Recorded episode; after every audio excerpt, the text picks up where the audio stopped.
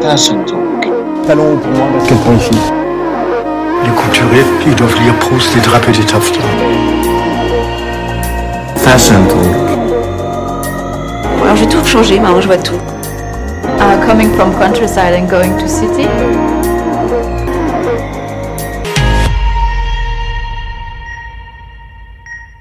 Hello Aujourd'hui, je vais vous parler du grand mythe autour du coton. Je ne sais pas vous, mais quand j'ai décidé de faire attention à ma consommation mode, j'ai d'abord scruté toutes les étiquettes pour savoir le pourcentage de coton de mes vêtements.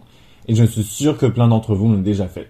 Le coton, c'était un peu comme le Graal à avoir. Lorsqu'il avait 100% de coton, ma conscience mode et écologique était au top. Je me sentais un peu comme le Avengers de l'écologie. Mais est-ce que j'avais vraiment raison d'être fier de moi? Eh bien, c'est là que ça se complique. Au début des années 2010, le refrain qu'on entendait partout, c'est de consommer des fibres naturelles. Coton, laine, soie et j'en passe. Le coton étant la plus répandue, la plus économique, c'était ce qui me semblait le plus adapté.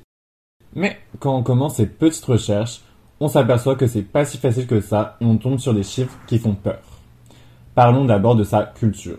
Elle couvre 2,5% des surfaces cultivées dans le monde, mais représente à elle seule 25% des insecticides et 10% des herbicides utilisés. On y retrouve du chlore, de la soude, de l'acide sulfurique qui contamine l'air, l'eau, les sols et j'en passe. On y retrouve aussi ces fameux perturbateurs endocriniens à qui on a fait la guerre depuis quelques années dans les bureaux. Mais apparemment, dans les vêtements, ça ne pose pas de problème. Et au-delà d'être toxique, le coton n'est pas si naturel que ça, puisque 64% du coton cultivé est génétiquement modifié. C'est génial. Et ce n'est pas tout, puisque sa consommation en eau est aussi problématique.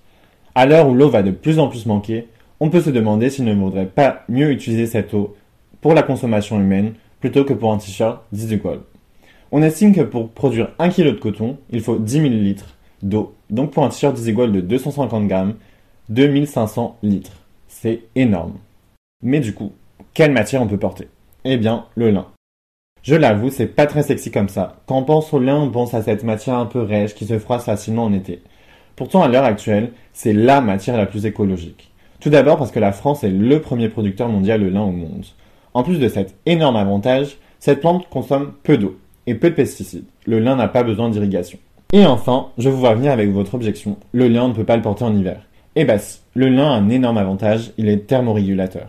En été, il protège de la chaleur, et en hiver, il retient la chaleur. C'est notamment pour cette raison que Jacques Mus a fait un défilé automne-hiver avec presque uniquement du lin l'année dernière. Et entre un t-shirt Disigual en coton et une doudoune en lin Jacques Mus, je ne sais pas vous, mais mon choix est vite fait. Alors, conquis? J'espère que cette petite chronique vous a plu. N'hésitez pas à vous abonner au podcast, à en parler autour de vous. Et en attendant la semaine prochaine, vous pouvez me retrouver sur mon Insta, c'est A-L-E-X-N-D-R, P-T-R-S, ou sur TikTok, c'est le même pseudo. À bientôt!